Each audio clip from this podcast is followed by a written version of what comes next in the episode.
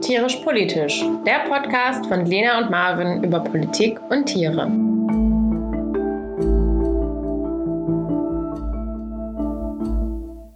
Willkommen zu unserer zweiten Podcast-Folge. Hallo! Wir widmen uns heute dem Thema Kommunalpolitik. Ihr denkt jetzt wahrscheinlich, okay, dann kann ich direkt wieder abschalten. Auch wir haben gedacht, dass das Thema vielleicht nicht ganz so spannend sein könnte. Aber wenn es in euch kribbelt und ihr den Drang habt, Dinge zu verändern, ihr für bestimmte Sachen super interessiert seid, gerne diskutiert, gerne mit Leuten in Kontakt seid, neue Leute gerne kennenlernt, eine Menge Zeit habt nebenbei, neben Beruf oder Studium, dann ist vielleicht das genau das Richtige für euch. Wir waren im Gespräch für diese Folge mit Professor Norbert Kersting von der WWU und Robin Korte von den Grünen in Münster. Genau, wir möchten euch in dieser Folge so ein bisschen Licht ins Dunkeln bringen. Wir haben nämlich auch herausgefunden, dass das ganze Konstrukt ziemlich komplex ist und schon alleine von verschiedenen Begriffen her sehr ähm, ja, undurchsichtig erscheinen kann. Genau, sehr verwirrend auch. Und Kort hat gesagt, wenn man in die Kommunalpolitik kommt, dann wissen die aller, allermeisten überhaupt gar nicht mit diesen ganzen Begrifflichkeiten umzugehen. Wir werden heute nur oberflächlich und nicht in die tiefen Begrifflichkeiten reingehen, wie Gemeinderat, Landrat, Stadtrat äh, und so weiter, ähm, sondern wir werden oberflächlich einmal das Konstrukt Kommunalpolitik erklären mit den Begrifflichkeiten, die ihr auch alle kennt. Und euch vielleicht ein paar Anregungen geben, warum ihr euch demnächst denken werdet, boah, Kommunalpolitik, das ist was für mich. okay, fangen wir an mit den Strukturen. Also, wie ihr wisst, gibt es da den Bürgermeister, den Gemeinderat und die Verwaltung. Der Bürgermeister ist Vorsitzender der Verwaltung und beeinflusst den Gemeinderat in der Tagesordnung. Also er bestimmt die Tagesordnung, die Agenda. Und er hat auch Stimmrecht im Gemeinderat. Der Gemeinderat, da sitzt die politische Vertretung, also die Parteien, die dann nach Mehrheitsregeln der Parteien über solche Dinge wie Finanzen und die Umsetzung von Projekten entscheiden. Dann gibt es da noch jede Menge zivilgesellschaftliche Organisationen, die sich auch einbringen wollen, die mit eingebunden werden. Da gibt es Kommissionen, wo die dann als sachverständige Bürger mit einkommen. Also die Parteien pflegen auch direkten Kontakt zu den Bürgergruppen. Das können dann so Sportvereine sein oder Nachbarschaftsvereine. Dann gibt es auch noch verschiedene Kommissionen, die auch gewählt werden. Also sowas wie Ortsbeiräte, ähm, Denkmalschutzbeirat und so weiter. Also Verwaltung und Gemeinderat haben sich dann dabei auch Hilfe von außen geholt, die dann beratend mit eingebunden werden. Dann gibt's noch sowas wie Bezirksbeiräte, die sind für kleinere Stadtteile mit ganz wenigen Einwohnern, dann nochmal auf einer unteren Ebene, wie so ein kleines Parlament. Und auch da befinden sich gewählte Vertreter. Um das Ganze ein bisschen konkret zu machen, haben wir Professor Kersting gefragt, welche Aufgaben einer Kommune denn so zukommen. Ja, das ist ein sehr komplexes System, unser föderales System. Also wir haben auf der einen Seite den Bund, wir haben die Länder und wir haben die Kommunen. Und die Juristen sehen es eigentlich immer ganz gerne so und sagen, ja, eigentlich sind die Kommunen nur so ein Anhängsel der Länder, weil letztendlich sind die Hoheit da die Länder.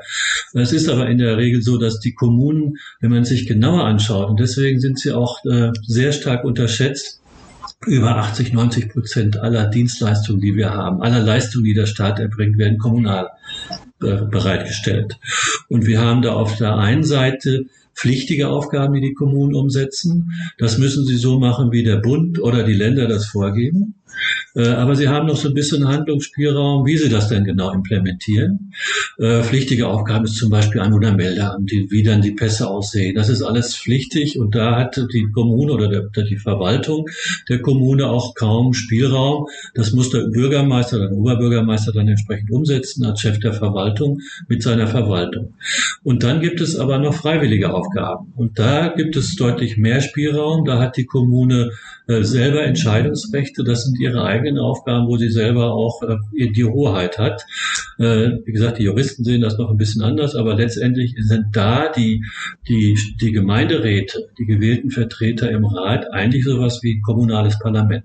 So, wir haben dann tatsächlich noch ganz, ganz viel mit Professor Kersting besprochen, sowas wie Unterfinanzierung, soziale Segregation, also die Ungleichheit auf kommunaler Ebene. Das heißt, der Stadtteil im Norden zum Beispiel ist bildungsärmere Schichten und der Süden sind die Wohlhabenden und so Dinge. Aber wir wollten das jetzt nicht zu theoretisch und zu strukturell machen. Und wir hatten darüber hinaus noch ein sehr interessantes Interview mit Robin Korte von den Grünen geführt, dass wir euch jetzt so ein bisschen die Tätigkeit in der Kommunalpolitik vorstellen möchten. Robin Korte ist hauptberuflich Lebensmittelchemiker in Münster und hat uns so ein bisschen erzählt, welche Aufgaben in der Kommunalpolitik auf einen zukommen.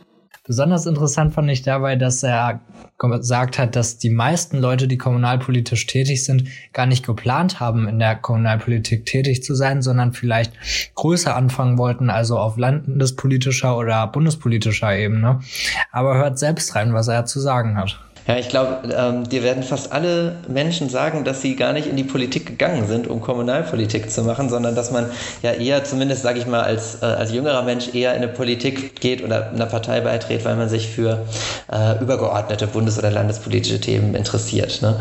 Ähm, aber ich habe dann sehr schnell gemerkt, und das, so geht es eben auch vielen, das kriege ich mit, dass Kommunalpolitik total spannend ist, weil sie einfach wahnsinnig konkret ist. Also weil man die Möglichkeit hat, ähm, mit Menschen direkt vor Ort ins Gespräch zu kommen, vielleicht sogar mit deinen unmittelbaren Nachbarinnen und Nachbarn, die ein Anliegen haben, das wichtig ist und was irgendwie Gehör braucht, weil du die Möglichkeit hast, auf dein direktes Umfeld einzuwirken in der Gemeinde und das Ergebnis dann auch relativ schnell nach ein paar Jahren oder vielleicht sogar noch nach ein paar Wochen sichtbar wird. Und das finde ich schon irgendwie dann spannend, weil man sowas wirklich vor Ort zu sehen, das ist, glaube ich, was, das man in der Landes- oder Bundespolitik nicht so hat. Da arbeitet man an deutlich größeren Hebeln, wenn es jetzt darum geht, geht, irgendwie die Rentenversicherung zu reformieren oder so.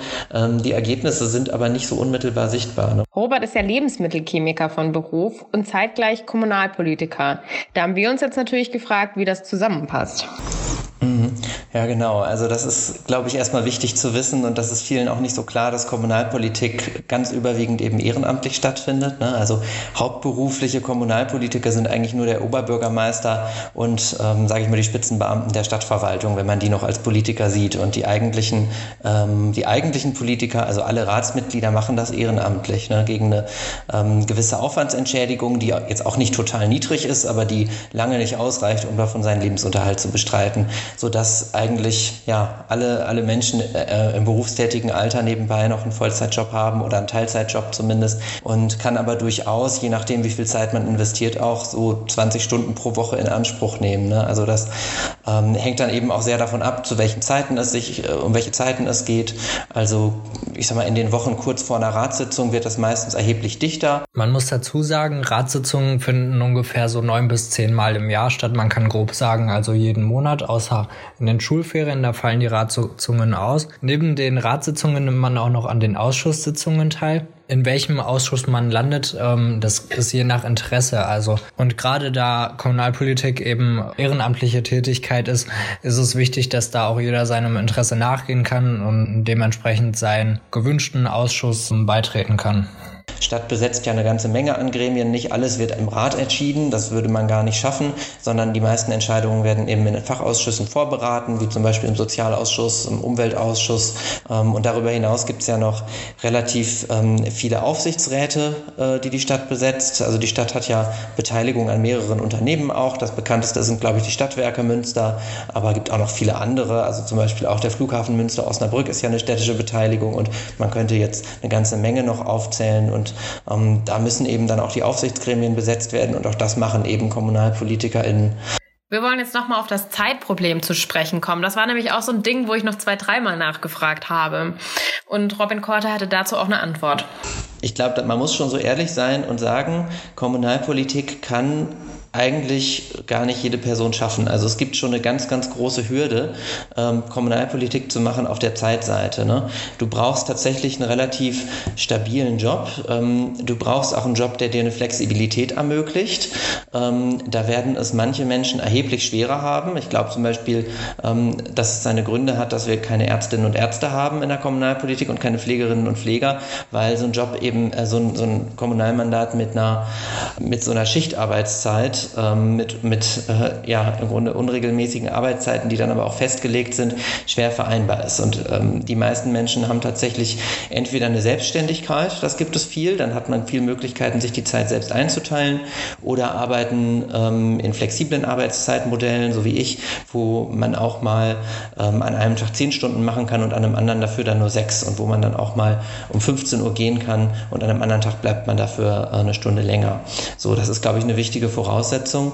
Ähm, und Ganz schwierig finde ich ist auch das Thema Vereinbarkeit von Kommunalmandat und Familie und dann noch Beruf. Also die drei Dinge zusammen sind, finde ich, wirklich anspruchsvoll. Wir haben ein paar Mitglieder in der Fraktion, die haben einen Vollzeitjob, die haben kleine Kinder und machen mit viel Einsatz das Kommunalmandat. Und das ist schon wirklich extrem anspruchsvoll, dem immer allen gerecht zu werden. Allerdings gibt es auch eine große Akzeptanz für Mitglieder im Rat, die aufgrund ihrer Familie oder anderen Verpflichtungen weniger sich beteiligen können in manchen Wochen. Und aufgrund dieses Zeitproblems gibt es eben auch eine ganz niedrige Frauenquote und definitiv einen Männerüberhang, zumindest in Münster. Das sieht Robin auch als ein strukturelles Problem. Schon einige Parteien sehr aktiv, indem sie eben großen Wert darauf legen, gleich viele Frauen wie Männer zu benennen für Wahlvorschlagslisten. Da muss aber, glaube ich, auch die Stadt noch mehr Angebote machen. Also es gibt tatsächlich schon, schon einige gute Angebote, wie dass du ähm, Kinderbetreuungskosten einreichen kannst und erstattet bekommst. Aber du musst natürlich auch immer erstmal die Möglichkeit haben, Kinderbetreuung äh, auch zu finden. Und und das ist immer auch wieder schwierig, das zu organisieren. Also das ist, glaube ich, eine wichtige Aufgabe auch von der Stadt und auch von Kommunalpolitik, sich da weiter für zu engagieren. Wem 20 Stunden die Woche zu viel ist und sich aber trotzdem unbedingt engagieren möchte und was bewegen möchte, für den gibt es dann eben auch die Möglichkeit, sich einer zivilgesellschaftlichen Interessengruppe anzuschließen. Mich für ein Thema ganz konkret zu engagieren und in der Regel engagiere ich mich dann auch ganz gezielt für ein Thema. Stichwort zum Beispiel Klimaschutz, also Fridays for Future ist, glaube ich, das beste Beispiel dafür, wie wichtig das ist, dass es bestimmte Interessensgruppen gibt, die ganz klar ein Thema, nämlich Klimaschutz, fokussieren und sagen und, und auch immer wieder klarstellen, wie wichtig das ist und wie dringlich auch ist, dass gehandelt wird und sich damit ja dann auch an die Politik richten. Und Politik hat dann, äh, das muss man auch, finde ich, immer wieder klarkriegen, nochmal eine andere Aufgabe, nämlich diese Interessen wahrzunehmen ähm, und diese Interessen auch zu priorisieren. Das ist trotzdem muss man als Politik am Ende dann immer eben gucken, wofür kriege ich eine gesellschaftliche, wofür kriege ich eine politische Mehrheit Mehrheit? Ja, kriege ich wirklich im Rat eine Mehrheit von über 50 Prozent der Ratsmitglieder dafür, dass wir zum Beispiel eine neue Konzentrationszone für Windenergieanlagen ausweisen? Die muss ich natürlich erstmal finden. Ne? Und äh, ganz oft klappt das und manchmal klappt es aber tatsächlich auch nicht. Wenn man über Kommunalpolitik redet, muss man auch immer über den Föderalismus sprechen.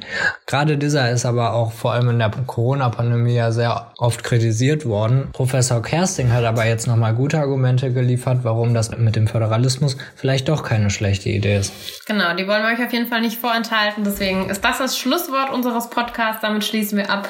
Wir bedanken uns, dass ihr zugehört habt und freuen uns auf die nächste Folge. Tschüss. Ciao. Der föderale Flickenteppich, wie es häufig genannt wird, ich sehe den gar nicht als so großes Problem letztendlich an. Es ist natürlich enttäuschend dann für die eine Kommune oder für das eine Bundesland zu sehen, dass bei uns in Nordrhein-Westfalen die Fitnessstudios zu sind, aber in Hessen sind sie offen. Aber es hat auch eigentlich was damit zu tun, dass man in diesem föderalen System ja auch mal lernen kann. Vielleicht ist es so in Hessen so, dass das gar nicht so ein äh, Corona-treibendes Element ist, die Fitnessstudios.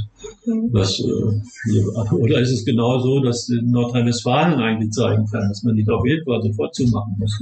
Oder in Tübingen das Projekt, das die hatten. Oder wir haben so Projekte in Tübingen, die jetzt natürlich durch diese, durch diese Bundesgesetzgebung ganz stark an die Kandare genommen sind. Äh, genommen werden. Also da ist es, ist der Föderalismus und auch diese kleinen Strukturen, die wir haben, ja gerade eine Chance zu sehen, okay, in diesem Landkreis oder dieser kreisfreien Stadt funktioniert dieses Konzept viel besser und äh, testen, testen, testen funktioniert oder ähm, äh, wir nehmen, wir machen eigentlich dieser Lockdown, was weiß ich, den wir dann in einigen Städten hatten, wie auch in Baden-Württemberg, funktioniert besser dieses, diese Möglichkeiten des Testens ist gerade der Charme. Und da müsste man eigentlich viel stärker voneinander lernen. Aber man hat natürlich das Dilemma, dass äh, ja, die, die davon betroffen sind, wo es dann einen harten Lockdown gab, dass natürlich irgendwann der, äh, die Bevölkerung sagt, hier, das ist jetzt, äh, wir, wir, das wird uns zu viel und wir sind zu stark davon betroffen und dass irgendwann die, die Schüler rebellieren in Dortmund oder so und sagen, wir wollen jetzt endlich wieder zum normalen oder zumindest zum Wechselunterricht kommen, sind ja, ist ja bei den Folgen, die wir da sehen, jetzt über Corona auch durch, durchaus verständlich. Aber diese Chance, die man da hat, häufig zu wechseln, unterschiedliche Konzepte zu nehmen, ist in dem föderalen System einfacher, bin, äh, sehe ich zumindest so, als jetzt in einem unitaristischen, wie zum Beispiel in Großbritannien, wo sie, wo dann das ganze Land das Gleiche macht und äh, die haben letztendlich auch so was ähnliches. Die haben auch so ein Ampelsystem und machen in bestimmten Städten, machen sie dann, äh, gehen sie eher auf oder machen dazu. Also Zentralismus hat auch große Nachteile, weil sie sehr unflexibel sind und äh, nicht dem, dem gerecht werden, was dann, äh, was dann lokal letztendlich, äh, letztendlich da ist.